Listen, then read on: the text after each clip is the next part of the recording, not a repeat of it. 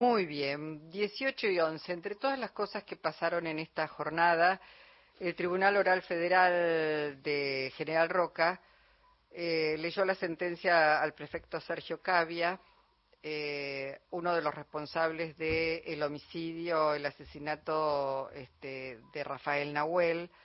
Eh, le dieron cinco años de prisión por homicidio agravado, cometido en exceso de legítima defensa. Y, bueno, también hubo condenas para otros de los prefectos que participaron en ese operativo de persecución. Está en línea la doctora Agustina Lloret, es abogada y coordinadora del área de litigios del CELS. Agustina, Jorge Alperín y Luisa Balmaya, saludamos. ¿Cómo va? Hola, ¿qué tal? Buenas tardes. Bueno, eh, ¿es una condena leve, es mi impresión, o, es correcta? Bien, eh, es una condena intermedia, digamos, ¿no? Eh, las querellas particulares habían solicitado eh, que el caso se enmarque, digamos, o se tipifique como un homicidio doblemente agravado que preveía como pena la prisión perpetua. Eh, y por el contrario, el fiscal analizaba el caso como lo que se terminó resolviendo, es decir, como un caso de homicidio en exceso de la legítima defensa. Obviamente, digamos, está como, hay una diferencia bastante grande en lo que sería la escala penal y eh, un delito y otro, y también la narrativa, digamos, que se puede construir detrás de cada una de estas dos figuras penales, digamos, ¿no? Claro. Agustina, porque recordemos que Rafael Nahuel estaba en replegada junto con, con otros este, integrantes de esa comunidad mapuche y fue asesinado por la espalda. Exactamente, exactamente. En ese aspecto del caso, eh, encontramos como, eh, bueno, la sentencia es injusta, digamos, es incluso incorrecta. ¿Por qué? Porque esta interpretación de que hubo un exceso en la legítima defensa incorpora como cierta la circunstancia de que hubo un enfrentamiento entre los jóvenes, entre los cuales estaba Rafael Nahuel, y los efectivos de prefectura, cuestión que no está probada ni por asomo, ¿no? O sea, toda la evidencia lo que demuestra es un uso completamente desproporcionado de las armas por parte de prefectura y ningún tipo de ataque armado del otro lado. Mm. Eh, entonces, en ese aspecto del caso, es que hace mucho ruido la decisión a la que se, a la que se llega, así como la mirada que tenía el fiscal sobre el caso, ¿no? O sea, es una decisión que está ajustada a lo que el fiscal pidió. Claro. eso que el fiscal pidió no está ajustado a la evidencia del caso. Eh, Agustina, entran en conflicto entonces dos narrativas. Una, la de la justicia que tomó esta decisión y condenó, y la otra, la de la ex ministra Patricia Bullrich, que siempre fue muy este, indulgente con los, con los responsables. Y, estoy hablando de una ex ministra de Seguridad que probablemente vuelva a ser ministra de Seguridad, ¿no? Eh, digo, ¿cómo se procesan en la sociedad esas dos narrativas enfrentadas, según tu visión?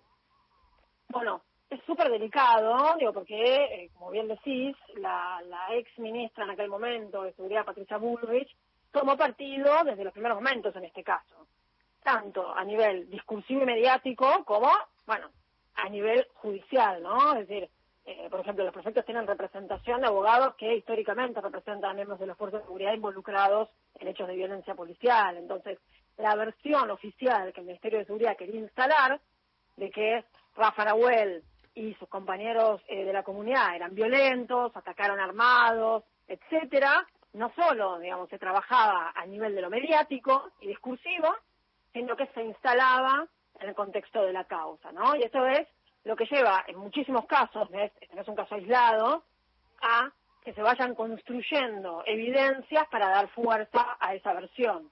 Esto es lo que ocurrió en este caso particular. Por ejemplo, ustedes sabrán, digamos, se hicieron tres peritajes balísticos para determinar quién disparó, y en cada uno de esos peritajes arrojaba un autor distinto. Eso nos lleva a otra conclusión posible de que en algún momento de todo el trayecto, digamos, del proceso, esa bala fue intercambiada por otra, ¿no es cierto? Claro. Eh, lo mismo pasa, por ejemplo, con, eh, bueno, todo lo que son los, peritajes de, de de pólvora, el dermotest, lo que se conoce como dermotest, eh, que básicamente en el caso puntual denotan que fue una contaminación. Los peritos explicaron en el juicio que hicieron una inspección ocular al lugar donde ocurrieron estos hechos, que es un lugar boscoso, y tuvieron que trabajar con georradares para identificar, digamos, encontrar plomos, proyectiles, vainas, ¿no? O sea, todo lo que era evidencia balística utilizaron los radares y todo lo que encontraron correspondía a armas de, los efectivos de prefectura. Nada de nada de los jóvenes. Entonces, es muy interesante. Eh, hubo un momento de la causa donde la Cámara de Apelaciones incluso identificó el nivel de intervención, tanto mediática como judicial, que estaba teniendo Patricia Bullrich en este caso. Claro. eso, de alguna manera, logra permear las interpretaciones de lo que pasó. No, además, eh, digo, ¿cómo cae esto en un contexto donde el electorado se volcó hacia una fuerza que ya está avisando que va a reprimir, que ya está este, eh, colocándose en un lugar muy concreto? Este, ¿Cómo cae con esa mayoría electoral que, ha optado por esa fuerza una, un fallo como este, ¿no? Eh, que podría llevar incluso a, a pensar de nuevo este, cómo se defendió este, a los responsables de, de, la, eh, de la muerte de, de Maldonado. Es decir, según el contexto, me parece que el hecho judicial tiene una resonancia u otra, ¿no? Absolutamente, absolutamente. Eh, nosotros estábamos pensando y salimos a comunicar en este sentido, nos parece que este tipo de decisiones, de alguna manera, terminan por legitimar prácticas violentas, ¿no? Y, darles una solución judicial que no es la ajustada de lo que verdaderamente ocurrió. En algún punto es intermedia, como esto que les decía. Podría haber habido absoluciones y podría haber sido, hubiese sido, bueno, mucho peor el escenario, ¿no? Hay algo interesante, digo, que tiene que ver con eh, cómo se toma eh, también por estos sectores, eh, incluso una solución de estas características, y también me hace recordar un poco cómo se había tomado el veredicto, por ejemplo, al bicho Cobar, en aquel momento, eh, ¿qué es la expectativa de la absolución? Ellos esperaban la absolución, ¿no? Eh, y, lo que ocurrió hoy, más allá de que tiene gusto a poco, por supuesto, ¿no? Para lo que son los creyentes particulares, para la familia, para todo el movimiento de derechos humanos, estamos convencidos que las cosas ocurrieron de otra manera. Lo cierto es que cinco años de prisión y inhabilitaciones para ejercer el cargo público. ¿No es cierto? Entonces, es una solución que, que, si bien no termina de reflejar lo que verdaderamente ocurrió, y tiene gusto a poco, y se queda corto en las interpretaciones por todo este motivo, ¿no? Porque, bueno, terminan convalidando una versión que es falsa, que se instaló, que se instaló falsamente, pero que después buscó corroborarse probatoriamente en la causa con pruebas muy endebles y puntos que no cierran, mm. etcétera, etcétera, etcétera, pero nos inhabilitan por siete años claro. para ejercer cargo público. Entonces, en aquel momento yo recuerdo que ni Chocobar ni Patricia Bullrich estaban demasiado contentos tampoco con la solución que se le había dado a su caso.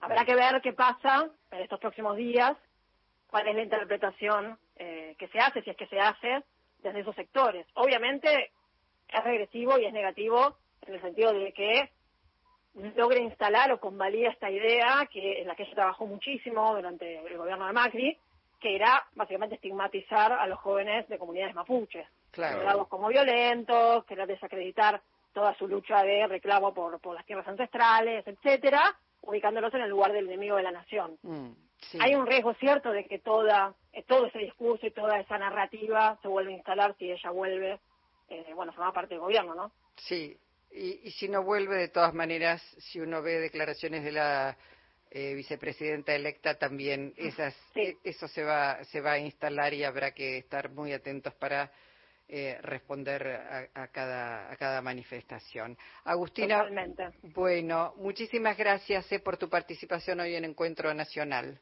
Muchísimas gracias a ustedes. Hasta pronto. Agustina Lloret es abogada y coordinadora del área de litigios del CELSI.